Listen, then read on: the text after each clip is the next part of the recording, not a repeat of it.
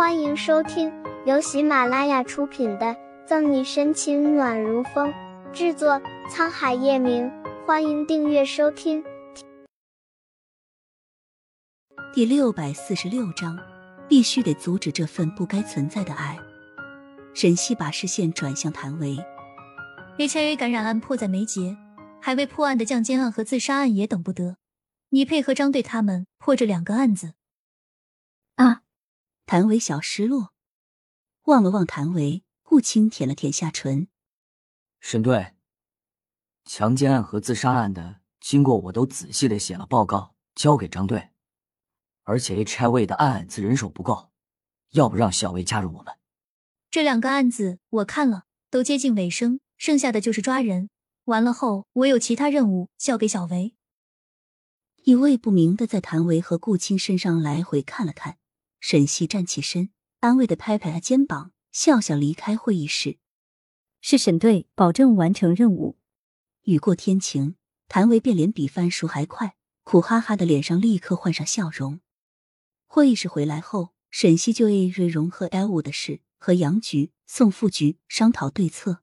等完了，才发现天色已经黑了。入了春，天气慢慢回温，昼长的时间也相对长了些。故而天黑时已经七点了，下了口咖啡润喉，沈西才拿上包准备下班。刚出警局，沈西一眼便望见不远处依靠在车门上，双手插兜等待的叶晨玉，凝视着那道穿着黑色西装的身影，沈西忙活了一天疲惫的脸上浮上了一道柔柔的涟漪。虽然灯光昏暗，距离远，但仍然遮挡不住叶晨玉尊贵儒雅的气质。依稀能看见他近乎完美、冷艳与淡漠相撞的英挺容颜。不得不说，能作为夏国女人心心念念的男人，叶晨玉当之无愧，简直帅的作孽。许是沈西的目光过于炽热，叶晨玉很快就注意到了，迈着修长的腿走过来。呆呆的，在想什么呢？不负上界的阴翳冰冷、诡谲莫测。沈西面前的叶晨玉温情脉脉，宠溺无限。凤眸蓄满缱绻情意，在想，难得有这么帅的男朋友，我是不是该想个庆祝的办法？沈西扬眉，露出今天第一个灿烂的笑容。嗯，还真是个扰人的问题。叶晨玉煞有其事的点点头。不过，我帮你想了个办法。什么办法？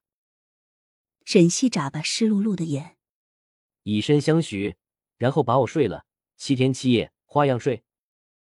叶晨玉说的一本正经，俊美的脸上薄唇微勾。你流氓！沈西脸臊得慌，低嗔一声，连忙看了看周围有没有人。他怎么不知道？原来酷炫狂霸拽的叶晨玉，人设怎么变得越来越这么没皮没脸的了？第一次时，小野猫还那么主动，现在知道害羞了。叶晨玉却不想轻易放过沈西，故意在他耳边轻轻吐着热气，男性荷尔蒙和紫罗兰清香弥漫在他鼻翼边。沈西脸红了又红，恨不得找个地缝钻进去。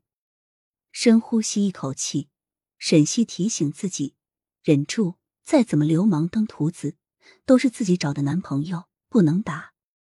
有种脑梗叫和叶晨玉谈恋爱。沈西恨恨的瞪了他一眼。